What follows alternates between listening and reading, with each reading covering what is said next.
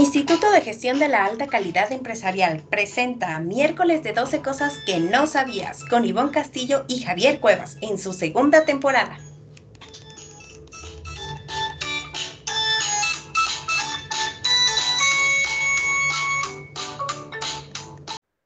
Hola, hola, ¿cómo están? Bienvenidos a otro día de podcast en IGASEM.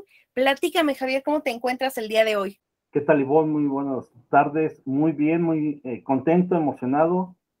Estamos en esta ocasión con el grupo 2 del Diplomado en Tanatología y vamos a tocar un tema muy interesante. Sí, hoy estamos de manteles largos aquí en nuestro podcast porque nuestras queridas alumnas nos están acompañando y vamos a hablar de 12 cosas que no sabías sobre el suicidio. Entonces, vamos a empezar con el primer punto. Irma, ayúdame por favor, platícame un poco de cómo están las estadísticas internacionales. Pues mira, según datos de la Asociación Internacional para la Prevención del Suicidio, cuyas siglas son IASP en inglés. El suicidio se, encuentra entre las 20 principales causas de muerte a nivel mundial para personas de todas las edades. Es responsable de más de 800 mil muertes al año, lo que equivale a un suicidio cada 40 segundos y un intento cada dos segundos. Además, otra información es que cada año mueren más personas a causa del suicidio que por el VIH, la malaria o el cáncer de mama, o que por la guerra y los homicidios. Números muy fríos y muy interesantes también. Eh, Rosalba, y en cuanto a las estadísticas nacionales, ¿qué nos puedes comentar? Pues tenemos en las estadísticas nacionales que la tasa del suicidio es de 6.2 por cada 100 mil habitantes en el 2020 superior a la registrada en el 2019, que fue de 6.65. La tasa de suicidio es más alta en el grupo de jóvenes de 18 a 29 años y para el 2018 de la población de 10 años y más, el 5% declararon que alguna vez han pensado en suicidarse. Los estados con mayor cantidad de suicidio son Chihuahua, Aguascalientes y Yucatán mientras que los estados con menor cantidad de suicidios son Hidalgo, Veracruz y Guerrero. Fíjate qué interesante. Además, nos dicen que en el 2021 hubo 7.818 fallecimientos por lesiones autoinfligidas en nuestro país. Pero bueno, para contextualizar un poco esta situación, Vicky, ayúdame. Cuando nosotros hablamos de suicidio, ¿a qué se refiere? Bueno, Ivonne, pues eh, la definición eh, la etimología de la palabra suicidio proviene del latín sui, que significa de sí mismo, y sedare, que significa matar o matarse a sí mismo en este caso, ¿no? La definición del suicidio que nos brinda la OMS, eh, ellos especifican que es un acto deliberadamente iniciado y realizado por una persona en pleno conocimiento o expectativa de su desenlace fatal. Dentro de esta definición rescatamos tres puntos importantes, que es la intencionalidad, la conciencia y la libertad. ¿A qué se refiere esto? Bueno, la intencionalidad se refiere a que si el suicidio no fuese intencional, probablemente podría tratarse de un error o un asesinato o cualquier otra cosa menos el suicidio la conciencia se hace con un conocimiento de causa, es decir, que el suicida sabe el resultado letal de su acción porque todo acto de intencionalidad suicida supone un cierto grado de conciencia por parte de quien lo hace.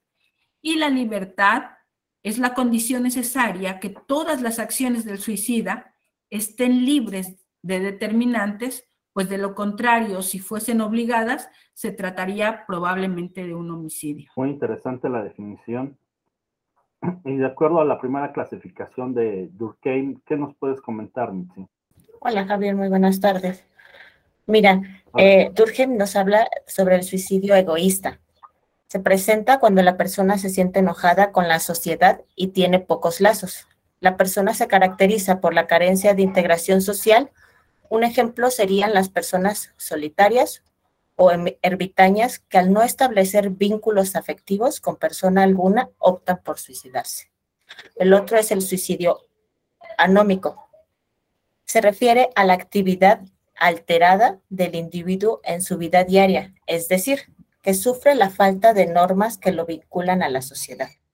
Ocurre en aquellas personas que experimentan situaciones de crisis provocadas por desajuste social o como evento que se presenta fuera de los márgenes de la cotidianidad.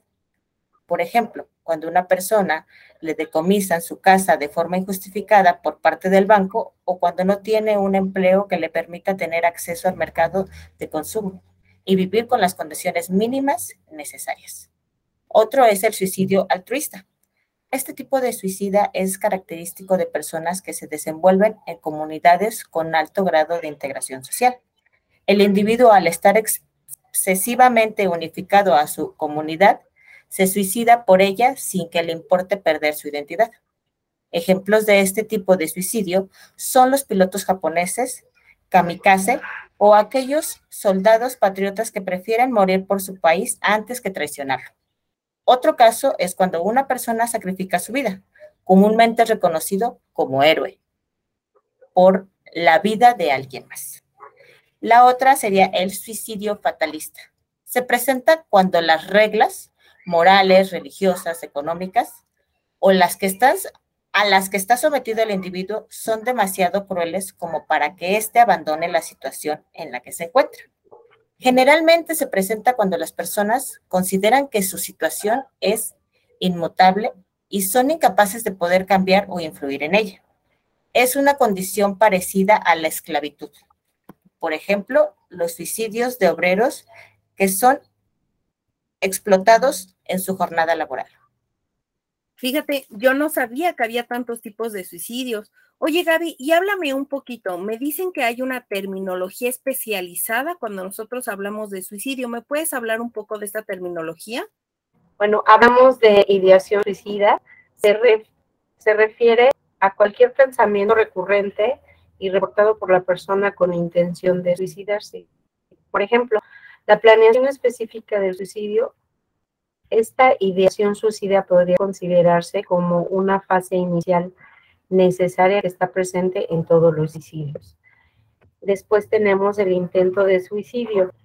Es todo aquel comportamiento potencial autohiriente con un resultado no fatal.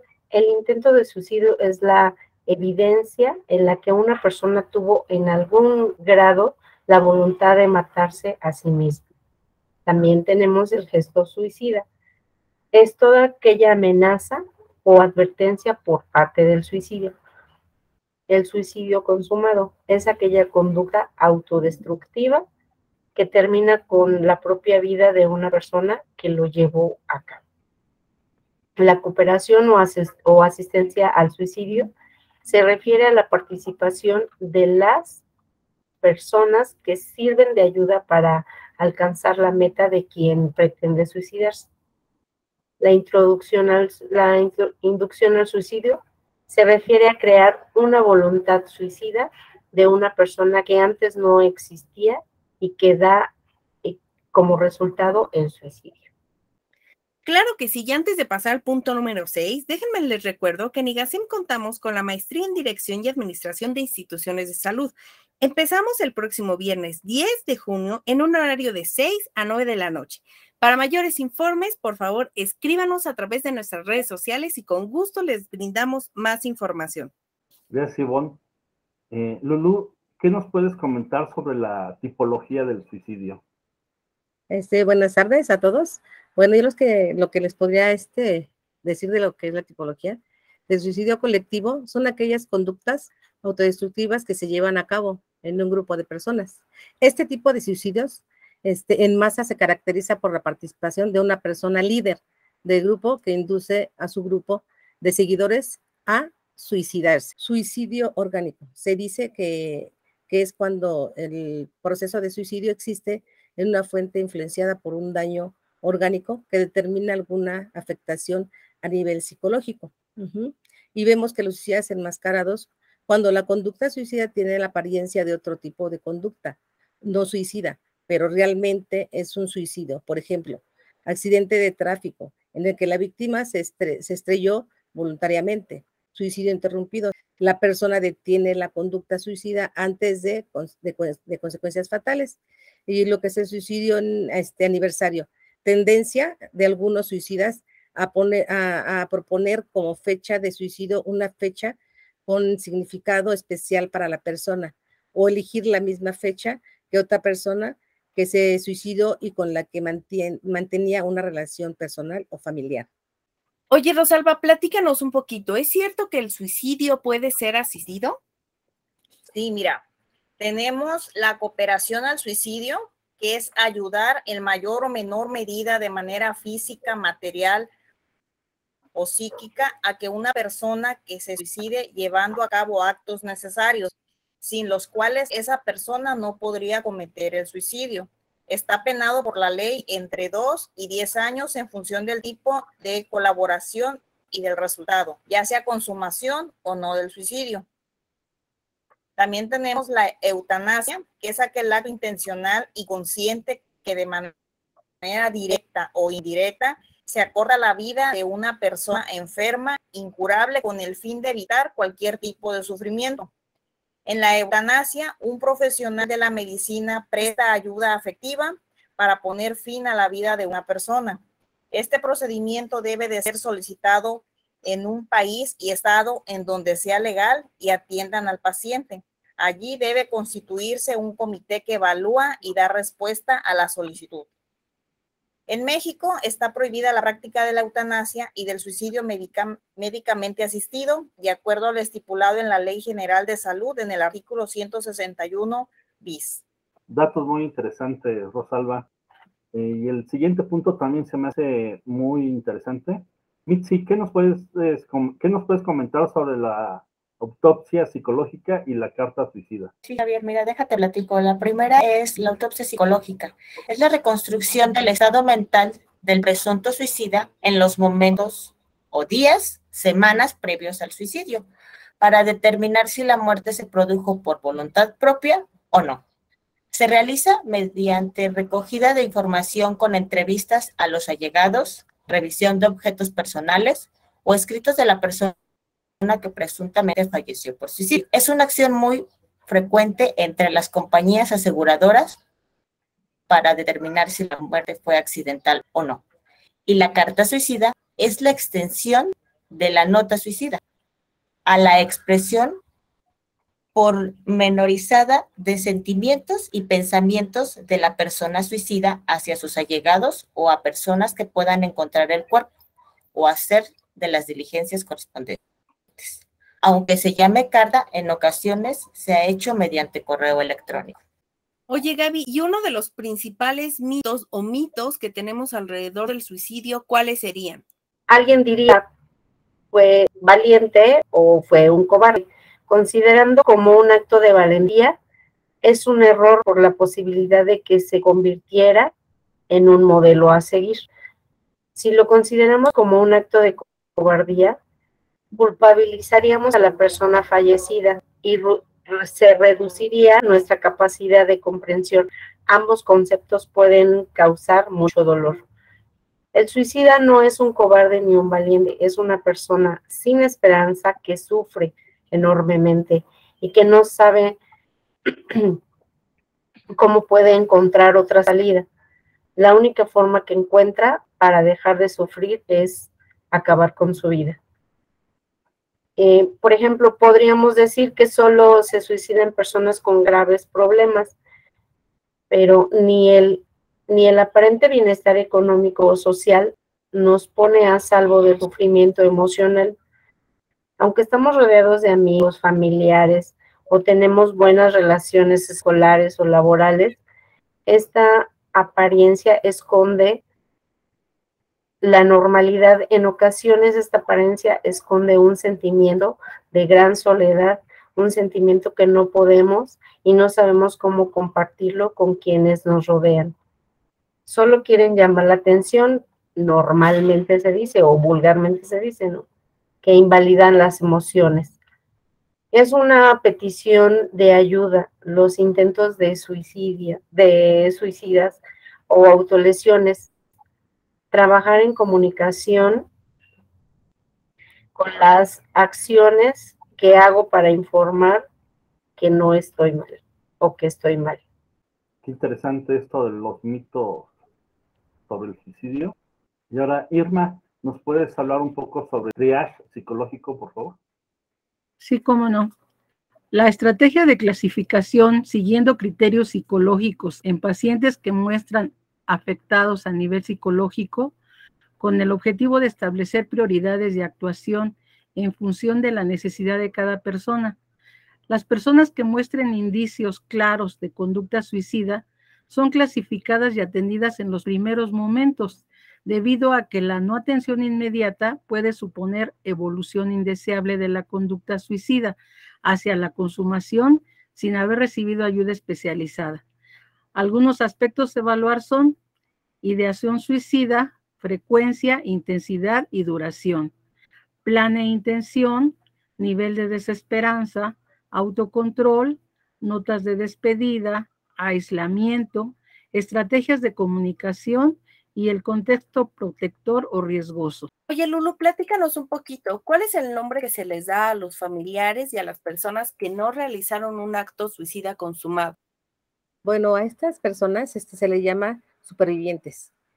Y esto es, es, el que sobrevive después del intento de una muerte, de uno mismo, de la muerte de otro. Puede ser el suicidio o por otras causas, naturales o no.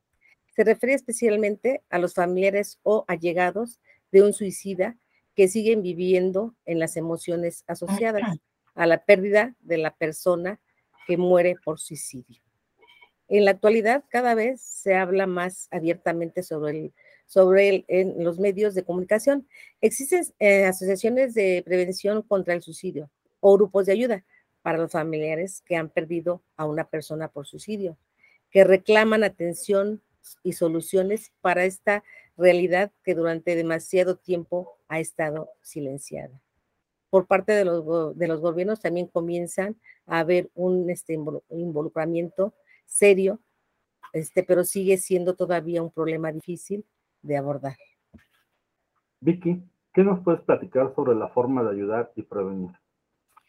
Bueno, Javier, creo que esto es algo de lo que todos debemos estar enterados. hay una forma en que nosotros estamos teniendo una estrategia que es una estrategia autodidacta y se llama el kit de la esperanza. Y todos como padres y familia deberíamos integrar en la comunicación con nuestros hijos este kit de la esperanza. Así como en casa tenemos un kit de primeros auxilios, también deberíamos de tener un kit de esperanza, pero yo quiero explicarles un poquito más acerca de qué es un kit de esperanza. Bueno, eh, esto consiste en que tengamos un plan de seguridad donde vamos a tener señales de alarma, números telefónicos de apoyo, pautas de acción, autoinstrucciones de afrontamiento, contactos y recursos de ayuda. ¿Qué, es em, todo este kit? Bueno, primero, este kit es personalizado. Generalmente lo hacemos con ah, la persona que vemos que tiene esa tendencia al suicidio y vamos a personalizar este kit porque lo que para a mí podría ser importante, tal vez para otras personas no lo es. Entonces, por eso debe de ser tan personal. Eh, el plan de seguridad es como tener un instructivo, una guía donde yo pueda detectar por mí mismo cuáles son mis señales de alarma. Por ejemplo, si me siento de esta manera o si estoy pensando en esto o si estoy buscando algo en internet, cada quien debe poner en este rubro cuáles son sus señales de alarma. Tal vez no sean las mismas para mí que para mi hijo o para un amigo, ya que el objetivo es que él mismo se monitoree para darse cuenta en qué momento necesita de este kit. Ahora tenemos que tener también números de teléfono o de instituciones o personas que puedan servir de red de apoyo y entre más sólida y más grande sea esa red de apoyo, pues es mucho mejor. Puede incluir familiares, amigos, terapeutas, instituciones, centros de apoyo, eh, emergencias de 24/7, puede incluir de todo. Eh, las pautas de acción. Bueno, ¿qué quiere decir esto? Eh, que cuando voy al kit de la esperanza es porque puedo identificar que estoy en una situación que por ahora me es complicada. Y entonces, ¿cuáles serían las acciones que debo de seguir? Estas pautas de acción las pone uno mismo eh, o la persona personalmente están firmando y consensuando que el paciente está al control de, este, de estas pautas de acción y sabe qué es lo que tiene que hacer. Estas son como las autoinstrucciones del afrontamiento de la situación que, por la que estaba pasando. Por ejemplo, poner una lista, como decíamos, de las señales que la llevan a utilizar este kit y podrían ser señales que cuando se siente con ansiedad, cuando me siento de tal o cual forma, ¿qué quiero hacer? O digamos que alguien puede poner, no quiero hacer nada, tampoco quiero despertarme, o quiero hacerme daño a mí mismo, o estoy pensando en que ya no puedo soportar más esta situación. Entonces, esas son instrucciones específicas de cómo ir al kit de la esperanza. Y entonces las estrategias serían las cosas que yo sí puedo hacer. Por ejemplo, ah, para alguien podría ser escuchar música, cierto tipo de música, o salir a caminar con alguien, o hacer ejercicios de respiración, o tomar una ducha caliente o fría, o hacer ejercicio físico, o, o hablar con tal o cual persona. Y estas estrategias, como les decía, las pone cada quien porque tienen que ser personalizadas. Y en caso de llamar a alguien o a una institución o miembros de la familia, pues es que podemos recurrir y conocer todo acerca de que esta persona tiene que hablar con alguien más para poder contenerse. Eh, incluso tener una ah, fotos o cartas que puedan anclar a la persona a momentos positivos de su vida para que tenga motivos para no cometer un acto suicida. Entonces, este kit de la esperanza debería de ser eh, como una ayuda para poder prevenir. Ah, es cierto que no podemos prevenir todo, pero podemos buscar esta protección con las personas que tienen estas ideas suicidas. Muchas gracias. Eh, bueno, recordarles que el suicidio siempre va a ser una solución permanente a un problema que muchas veces es temporal. Eh, queremos agradecer a las compañeras del Diplomado de Tanatología que nos acompañaron el día de hoy y recordarles que estamos próximos a empezar nuestro diplomado en docencia con una duración de seis meses. Recuerden que una vez que toman el diplomado en docencia pueden cursar con nosotros la maestría en educación a 12 meses o el doctorado en educación a 18 meses. Entonces, no dejen pasar esta oportunidad, pidan informes. Muchas gracias, Ivonne. Muchas gracias a todas las chicas del grupo de tanatología. Eh, también a todos nuestros fans para que nos sigan en nuestras redes sociales, en Spotify, en YouTube, en Instagram y en Facebook. Y quiero agradecer también eh, que nos hayan escuchado. Muchas gracias. También si quieren, si quieren decirnos o proponernos algún tema que quieren que eh, tratemos aquí en 12 cosas que no sabían, pueden contactarnos al correo igasem2018 arroba gmail.com. O si quieren participar aquí como las muchachas, también bienvenidos. Gracias, Ivonne. Gracias. Hasta luego. Gracias a ti, Javier. Que tengan una excelente semana y recuerden seguirnos escuchando. Hasta luego. Instituto de Gestión de la Alta Calidad Empresarial presentó miércoles de 12 cosas que no sabías con Ivonne Castillo y Javier Cuevas.